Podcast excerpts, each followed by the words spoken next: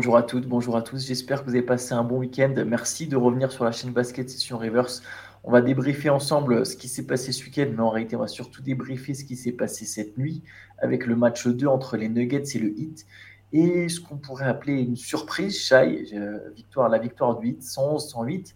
Et surprise parce qu'au final, c'est la première défaite à domicile de Denver sur ses playoffs déjà mon pronostic euh, sur le fait que Denver ne perdra pas en playoff à domicile est déjà, déjà, déjà foutu. Première défaite du coup, et aussi parce que c'était la première fois aussi en playoff que Denver perdait un match après avoir mené de plus de 10 points. C'est-à-dire que Denver a mené jusqu'à, compté jusqu'à 15 points d'avance. Dans ces situations, ça faisait 11-0 en playoff cette saison. Et pourtant, ils ont quand même perdu contre Miami cette nuit. Défaite, donc je le répète, 111-108 de peu. Qu'est-ce que tu retiens de ce match et est-ce que toi aussi tu considères ça comme une surprise? Avec Miami, c'est plus une surprise maintenant. C'est, Oui, c'est une surprise par rapport à tout ce qu'on avait dit. Euh, ça y est, enfin, Denver a, tous les ingrédients pour, euh, pour contrer ce que peut proposer Miami. Euh, bah, oui, c'est une surprise dans ce sens-là, mais avec Miami, c'est plus, plus jamais une surprise. Surtout, surtout sur ce scénario-là où c'était quand même Enfin, c'était un ascenseur émotionnel ce match quand même. Enfin, ça a été des, des, séries dans tous les sens. Euh, euh, Miami qui commence super fort, euh, qui prend 11 points d'avance, tu dis ok, ils sont pas venus là pour blaguer, ça, ça va être un très très gros match. Toi, je te coupe. Tu sais que 11 points d'avance, c'est le plus gros écart subi par les Nuggets depuis le début des playoffs. Eh ouais, ben c'est parce que c'est une équipe voilà, constante, solide et qui a justement pas ce genre de trou d'air que toutes les autres équipes ont depuis le début des playoffs. Et, dont Miami d'ailleurs, hein, ça leur arrive aussi. Mais euh, démarrage canon avec ce plus 11, tu te dis, bon, Denver va réagir, mais c'est pas un peu réagir, c'est un, énorme run 32-11 euh, dans les dents et, ils en viennent à prendre 15 euh, points d'avance, je crois. C'est ça, 50-35, c'est le plus gros écart en faveur de Denver. Tu dis, bon, bah ok, c'est bien, le Miami s'est bien battu, a proposé un truc, mais ça y est, Denver est dans son match, c'est fini. Et puis, bah voilà, Miami qui s'accroche, Miami qui fait du Miami. Et on a vu tous les ajustements possibles dont on avait parlé, euh, dont Spolstra euh, pouvait, euh, que Spolstra pouvait employer. Il les a, il les, a mis en œuvre. Et bah, ce quatrième carton, quoi. ce quatrième carton incroyable en termes de cœur, d'efficacité, de, sang-froid.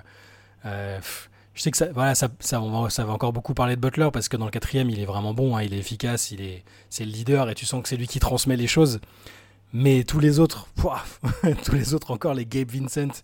Le mec, il est, en fin, il, est en fin de contrat, Gabe Vincent, on est d'accord le, le, banquier, l'agent, il se frotte les mains. Going hein. to get paid. Ah non, mais là, ouais, on en parle. Il y en a, il y en a plusieurs pendant ces playoffs qui, voilà, qui se sont assurés un bel avenir financier. La Gabe Vincent, je pense que c'est de plus en plus, c'est de plus en plus le cas pour lui. Et euh, ouais, quatrième carton super chaud. Euh, euh, et même et Denver peut encore égaliser à la fin. Hein. Jamal Murray a un, shoot, il est défendu par Butler. Euh, mais Miami qui est plus, plus de sang-froid, plus d'adresse à trois points, on sait que c'est un paramètre important aussi.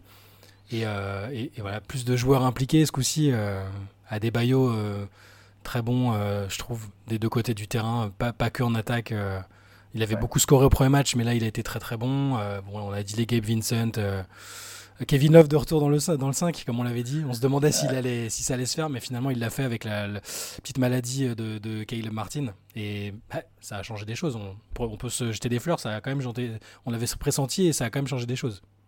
Ah ben, clairement, moi je trouve que c'est un des, un des nombreux ajustements payants de Spolstra. Alors déjà, l'entrée de Kevin Love, je pense que le 21-10, euh, euh, il y est pour beaucoup. Hein. Euh, sa taille, mm. les Nuggets avaient marché sur le hit physiquement dans le game 1. Et là, c'était pas la, différence de taille s'est pas fait autant ressentir. La présence de Love a beaucoup aidé. D'ailleurs, il prend 10 rebonds en 22 minutes. Hein. Euh, il contribue. Euh, le hit a joué beaucoup plus physique et il y a eu un nombre d'ajustements défensifs. Euh, c'est, enfin, sur, dans nos vidéos, voilà, on en sent souvent Spolstra. Mais là, pareil, cette nuit, c'est encore une masterclass en fait. Il y a eu les timings des différentes défenses choisies sur, euh, contre, pour contrer les Nuggets, c'est incroyable. C'est-à-dire dans le troisième quart-temps, il, il, laisse Jokic jouer tous ses 1 contre 1. Genre, ils encouragent Jokic vraiment à marquer des points. Euh, chose pour laquelle moi j'ai été souvent un avocat d'ailleurs. Et, Jokic met 41 points. C'est la quatrième fois sur ses playoffs qu'il dépasse les 35. Trois fois, Denver a perdu sur ces quatre matchs. C'est euh, pour une équipe qui perd pas beaucoup de matchs, je pense que c'est assez conséquent. Donc, dans le troisième quart-temps, Jokic met 18 points. On se dit, ah bah non, mais ça marche pas. De... On pourrait se dire, tiens, ça marche pas de faire scorer Jokic, etc.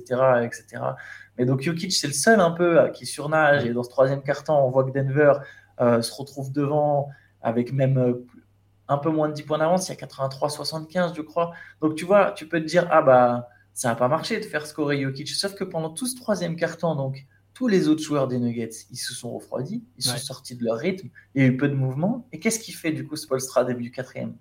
Bam, il remet une zone, il remet une zone, une zone dans laquelle le hit a beaucoup euh, à, comment dire, à empêcher Jokic de venir en tête de raquette, zone des lancers francs pour dicter le jeu, en vraiment le poussant soit euh, très loin du cercle, soit tout près.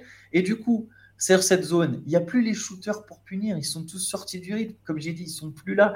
Et ils ont mis allez, 9 minutes à se remettre dans le bain. Et pendant ces 9 minutes, Miami a creusé l'écart. Et voilà, et ça, c'est un exemple, je pense, des ajustements de Spolstra et de, du génie qu'il a pu avoir. De, ah, voilà, on a sorti les nuggets du rythme, on a sorti tous les autres, ils sont tous froids. Bah tiens, bim, c'est le moment où on va remettre une zone. Le, le hit a réussi à couper Jokic de ses coéquipiers, ce qui n'est pas, pas un mince exploit parce que on sait que c'est comme ça qu'il rayonne aussi. Euh, on a toujours dit que les matchs de Jokic à 40 points, 18 euh, rebonds, 13 euh, passes, enfin c'est c'est somptueux parfois à voir, à voir hein, mais là où il est le meilleur, c'est quand il score un peu moins et quand euh, tous les autres sont impliqués, comme depuis le début de ses playoffs quasiment. Il y a eu très peu de matchs où ça n'a pas été le cas. Et euh, mais, là, ça a été le cas. Ils ont, le Hit a vraiment réussi à, couper cette relation et cette relation en particulier avec Jamal Murray qui est voilà, ce, tandem fait super mal depuis, euh, depuis bien longtemps.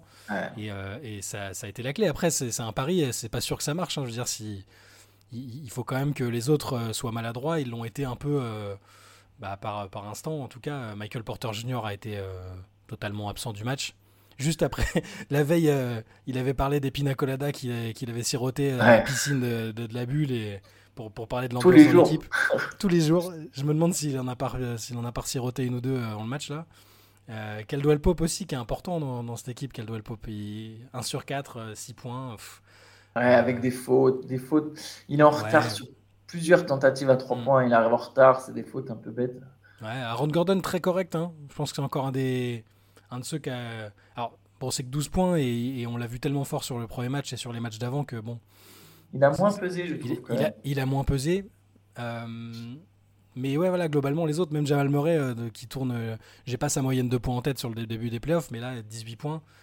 il fait, même s'il fait 10 passes, bah il est quand même moins, moins impactant que sur les autres matchs. C'est, ça reste, c'est, comme ça. Et, c'est important pour, pour Denver que, au niveau scoring, Murray et Jokic soient pas trop loin. Je trouve que c'est vraiment, comme on l'a dit, la meilleure formule. Et ça, ça enlève rien au match de Jokic. Hein. Jokic, il fait sur, enfin, les paniers qu'il arrive à mettre parfois, les passes, il a encore mis 2-3 passes laser euh, magnifiques. Genre, je repense à une pour Aaron Gordon qui finit. Euh, qui finit ouais, c'est là une main volée. Là. Ah ouais, non, ça, ça, je peux en voir 18. Euh, je m'en lasserai jamais de celle-là, je pense. Euh, mais bon, voilà, Jokic fait son match. Il faut quand même souligner que, enfin, une fois n'est pas coutume, il fait plus de pertes de balles que de passes décisives. Je pense que c'est pas, c'est pas anodin. 4 euh, passes et 5 pertes de balles. Et, euh, et, voilà, donc bon, là on parle de Denver et du fait que de ce qu'a pas été, mais il faut encore faut revenir sur ce que ce qu'a fait le 8 et qui a été. c'est magnifique en termes de mental. Encore une fois, tu es à l'extérieur, tu es, à moins 15. tu te dis, euh, on n'a pas peut-être pas les armes pour. Tu as un de tes meilleurs joueurs qui est un peu malade, euh, Caleb Martin, qui était diminué. Bah, écoute, ils arrivent, ils sont encore là. Euh, c'est admirable.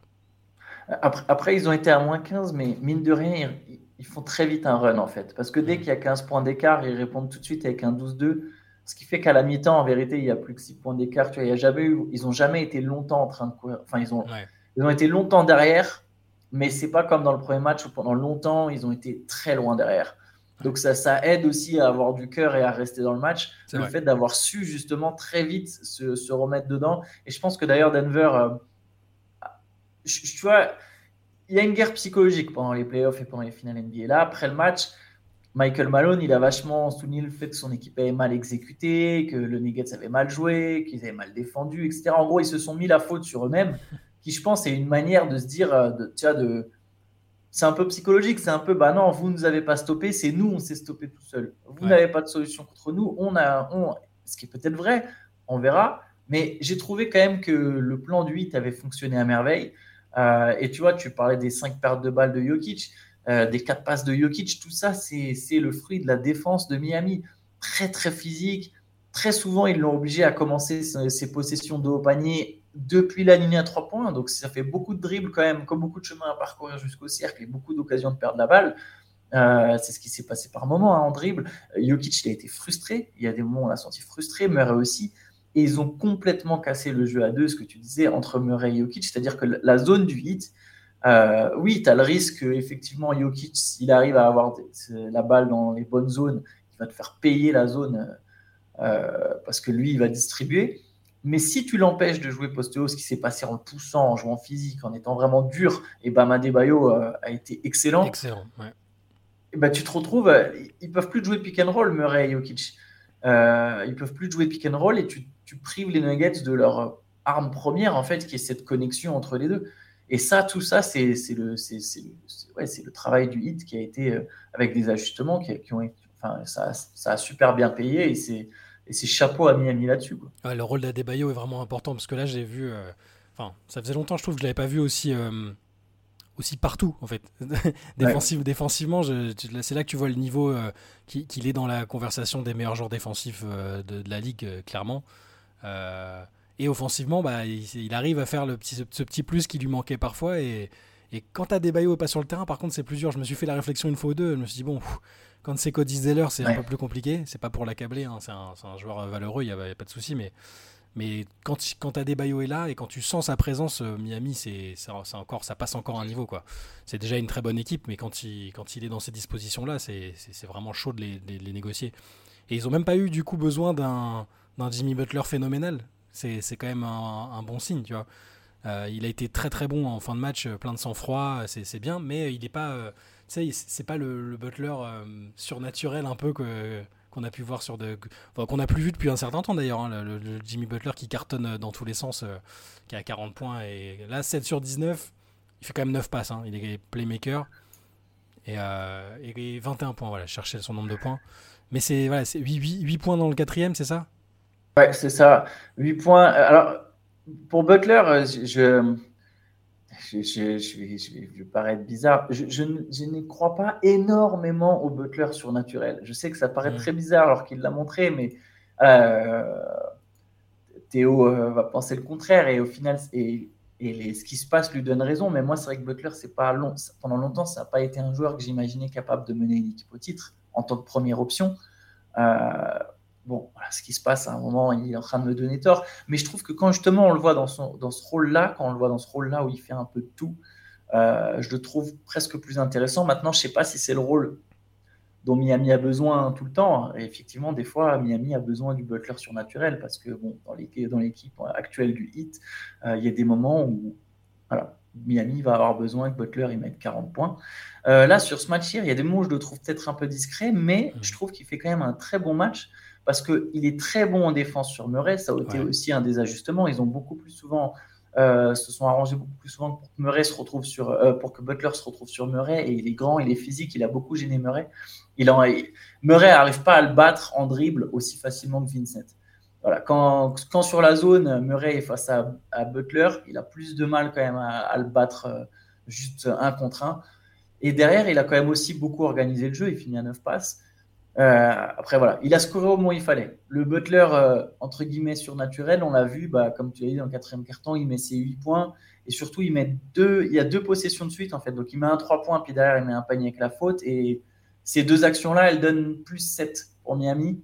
Et là, ça commence un peu à être compliqué. Plus 7 dans un match qui est de plus en plus haché, avec de, de, moins en moins de possessions, où il n'y a justement pas trop de rythme. 7 points, ça sonne un peu comme 13-14 points quoi, à ce moment-là du match. Mais il faut, enfin, faut se rendre compte quand même de ce que fait le Heat défensivement parce que Denver, c'est quand même une machine offensive. Hein. C'est peut-être peut-être la plus belle machine offensive qu'il y a eu cette année et une des dernières années. Euh, quand as, forcément, tu as Jokic qui est presque une one-man euh, one man offense, tu vois. Ouais, ça. Euh, tu, tu, prends les deux premiers matchs, Miami prend que 104 points sur le premier et, et que 108 sur le deuxième. Dans la NBA d'aujourd'hui, contre une équipe aussi forte offensivement, c'est impressionnant. Et je pense même que si tu avais dit à si t'avais dit au 8 qu'au premier match il prendrait que 104 points, je pense qu'ils pensaient qu'ils prenaient le match. Hein. Ah bah ils l'ont pas pris, mais c'est pour dire qu'ils sont sur une constance défensive, euh, de niveau défensif, qui, euh, indépendamment du niveau énorme de Jokic sur les deux premiers matchs, Jokic, là, si tu totalises ces deux matchs, il est à 68 points marqués. C'est la troisième performance de tous les temps sur les deux premiers matchs d'une finale. Hein. à égalité avec KD et derrière Iverson et Jordan, c'est que bon, c'est que t'es pas trop mal. Donc malgré ça, malgré ces paramètres-là, Miami arrive à défendre à défendre super bien. Et c'est bon, aussi la clé pour eux, ça, et les trois points. Euh, quand, quand, tu shootes à 17 sur 35, je crois, ce soir. 17 sur 35, ouais, c'est ça. Les mecs, sont, les mecs sont en rythme. Euh, Max Truss qui met 4 sur 10. Forcément, quand il, quand il est pas à 0, ça, ça change la donne. Euh, Duncan Robinson en met deux par-ci par-là. Kyle Lowry. et Duncan Robinson, c'est lui, qui a, lui qui a lancé le run d'ailleurs, parce que mm. dans le quatrième quart-temps, donc euh, j'avais dit on avait laissé Denver à la fin à 83-75, fin du troisième. Euh, Duncan Robinson, il met 8 points de suite. Il met 2-3 points et un drive. C'est lui complètement qui lance cette révolte. Avec une tête bien badass, il est bien, il est bien en confiance le, garçon. Là, après, avoir, fait une saison euh, à moitié au placard et être traité d'escroc pour son contrat, il est quand même. c'est assez fort aussi mentalement ce qu'il fait. Non, clairement. Et après, oui, par contre, tu as raison, la défense de Miami. En fait, je trouve que c'est la première fois depuis ce début des playoffs qu'il y a vraiment une équipe qui sort euh, Denver de sa zone de confort. Mmh. C'est-à-dire que les Suns ont été à 2-2, mais ça a été essentiel. C'était pas un travail collectif. Enfin, il y avait une notion de collectif, évidemment, mais c'était surtout parce que Devin Booker était monstrueux. Là, on a une équipe qui gêne les Nuggets, qui la sort de sa zone de confort et qui va devoir la pousser à s'ajuster, à s'adapter. Et ça, Denver n'a pas encore eu besoin de le faire. Ça va être la première fois. Moi, je pensais qu'ils gagneraient les deux premiers matchs. Je m'étais dit, ils vont être capables de le faire même en plein match. Mmh. Tu vois, je, pensais vraiment qu'en plein match, même si Miami trouvait une solution, qu'il allait avoir derrière un contre-solution juste avec Jokic qui avait trop de talent. Mais au final, tu vois quand même que le hit tient bon. Ce match, ils auraient vraiment pu le perdre. Hein. Euh, on disait après le game 1 que c'était pas catastrophique pour Miami, mais là, clairement, c'est pas catastrophique pour Denver. Mais ils vont devoir quand même trouver des ajustements pour, battre Miami. Ouais. Peut-être un petit mot sur, euh, sur, le banc de Denver où on a revu un peu euh, Brown, qui est un joueur qu'on on, en avait un petit peu parlé cette saison, qui c'est un rookie. J'ai vu dans les notes que vous avez faites ce matin avec Benjamin, vous avez mis une petite mention pour lui. Je, trouve aussi que c'est un joueur intéressant pas trop effrayé par le contexte. Il apporte sur 15 minutes. il, réussit tout. Enfin, il a 3 sur 3. Il réussit tout ce qu'il a tenté. 3 passes, 3 interceptions, euh, de l'énergie. Voilà, peut-être à se demander est-ce que ça vaut pas le coup de lui donner peut-être un peu plus d'opportunités dans, dans, les matchs où c'est compliqué pour, euh, pour d'autres dans l'équipe, euh, comme Caldwell Pope. Ou, voilà, je, à se demander. Mais bon, c'est peut-être juste la vérité d'un match. Hein. Mais il est en tout cas très intéressant. Il était un peu sorti de la rotation parce que parce que c'était sans doute ce qui était nécessaire. Hein. Michael Malone avait jugé bon euh, de faire ça, mais là j'ai bien aimé, j'ai bien aimé euh, ses entrées en jeu. Ah bah son passage a été très très bon. Après, surtout dans le deuxième quart-temps au final. C'est mm. surtout son passage dans le deuxième qui est très bon. C'est le moment où, paradoxalement, sur ce match, en fait, Denver a fait la différence quand Jokic était sur le banc. Euh, alors, Jokic a été très bon hein, dans l'ensemble, mais le, le, moment vraiment où Denver fait la diff, c'est quand il y a cette zone qui est proposée contre le deuxième 5 de Denver. Et comme lors du premier match, Denver a su punir, en fait, avec quatre paniers à 3 points en 70 secondes.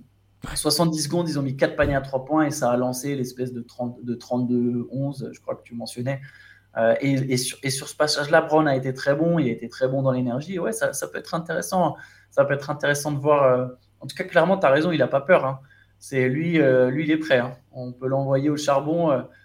Peut-être que effectivement, si Coldwell Pop est moins dans le coup par moment, ça équilibrer un poil leur minute. Après, il faut voir, mais mais ouais, mais ça, va, ça va demander en tout cas, il va y avoir, va y avoir des, choses à trouver du côté de Denver pour contrer cette zone, pour contrer surtout l'alternance des défenses en fait, et ralentir au final un Gabe Vincent qui a meilleur marqueur du Hitch. Non, Adebayo était meilleur marqueur sur pré-match, mais qui a été bon au scoring. Ouais, sur... ouais Adebayo était meilleur marqueur sur pré-match. Mais tu vois, Adebayo, je l'ai trouvé meilleur quand même sur ce game 2. Où, en fait, quand il prend trop de tirs, je crois le premier match, il prend 25 tirs. Et je n'avais pas trouvé si, bon que ça, moi, perso. C'est juste qu'il avait tenté euh, de fatiguer Jokic en l'agressant. Mais au final, je trouvais que Adebayo était plus tranchant quand il était utilisé, quand cette nuit, il a été utilisé soit tête de raquette, même pas tête de raquette, mais ligne à trois points dans l'axe où il créait du jeu. Et ça a plutôt bien marché. Il est que à quatre passes, mais au final, il a été très bon pour créer du jeu. Enfin, que à quatre passes pour un pivot, ça reste pas mal. Hein. Jokic, euh, effectivement, et aussi que 4 passes, on a l'habitude que Jokic soit à plus. Mais bref, Adebayo a bien créé du jeu. Et j'ai trouvé plus intéressant quand il réceptionne la balle en rythme, en mouvement. Il est quand même plus efficace que quand il joue des, que quand il joue des espèces de 1 contre 1. J'ai quand même vraiment l'impression que c'est pas son jeu et que ça inquiète pas les Nuggets. Et là, pareil, ça, ce petit ajustement euh, fait par Spolstra et par son staff. Hein, bah, ça aussi, ça a payé clairement en il, prend que, il, prend que, 14 tirs à des baillots ce soir, effectivement, c'est mieux. Mais bon, dans le premier, déjà, c'est vrai qu'il avait au moins un peu tenté, alors qu'on lui reproche parfois d'être effacé offensivement, et c'est plutôt, plutôt bon signe. Mais est-ce est que, est que tu te rends compte qu'on est à trois victoires du hit de, de, voir Théo débarquer dans la late session en, avec un sombrero et tout nu, euh, comme il l'avait promis si, si, Miami était champion? C'est le premier truc que je me suis dit, écoute, siffle la finale, je me dis, attention. si après le Game 3, Miami prend l'avantage, euh, je, ça, serait un moment légendaire. Non, pas. Ah, je sais pas si je euh, je pense que Théo célébrerait peut-être autant le titre que les joueurs du hit, si ça venait à arriver. il, va, nous dire qu'il nous l'avait dit depuis, euh, depuis six ans. On a, on a peut-être même des auditeurs qui vont se mettre à, militer pour la victoire du hit. Mais, mais clairement, ouais, ça, ça, serait un moment assez légendaire ça, donne presque envie d'encourager Miami. Mais bon, en tout cas, clairement, on aura en. Alors, on verra. Moi, j'ai dit en 6. Ah, moi aussi. Donc, on est encore, on est encore dans. Euh, non, non, j'ai dit en 5. J'ai dit en 5, moi, pardon. avais dit en 5, mais possible 6. Et moi, j'avais dit en 6, possible 5. Mmh. Mais euh, bon, c'est, effectivement, il y a peut-être moyen que ces finales soient. Un... On va pas surréagir après un match, mais c'est vrai que d'aller gagner à Denver, comme ça. C'est chaud, hein C'est costaud. on, verra ce que ça va donner, mais on, a une belle série. Ça, pour, pour le coup, ça, on l'avait dit, on l'avait annoncé. Il y a clairement une belle série, il y a, une belle finale euh, entre certainement les, au final, les deux équipes qui jouent le mieux au basket. Quoi. Et ouais. Et, bon, on a hâte de voir déjà ce que ça va donner le Game 3. Ce sera mercredi soir. Ouais, prochain match dans, la nuit, mercredi à jeudi. Euh, à 2h30 dans la nuit de, mercredi à jeudi. Exactement, Antoine. À 2h30, c'est plus agréable. 2h, c'est. Les gens se rendent pas compte de la, de la demi-heure de bataille. Ouais, ouais, mais à mon âge, euh, quand vous avez passé la trentaine, la petite demi-heure là, euh, deux heures, c'est dur. je tiens à dire, deux heures, c'est très dur. Mais donc, oui, on suivra ça. Et podcast aujourd'hui. Absolument. Podcast aujourd'hui, donc on fera un podcast. Et, et demain, même s'il n'y a pas de match, et mercredi matin aussi, il y aura, il y aura un CQFR sur l'actualité. Et demain, c'est la Let's Session et je serai de retour. Je serai là, sauf, euh, sauf catastrophe euh, inattendue. Je serai là demain pour la Let's Session. Tes fans t'attendent. Euh, et voilà, le retour, mon retour auprès de nos, de nos auditeurs sur Twitch. Donc voilà, n'hésitez pas à checker tout ça. Et nous, on se retrouve bah, évidemment dès demain sur YouTube. Enfin non, dès tout à l'heure, pardon, pour le podcast. Ciao. Ciao, ciao. Ciao.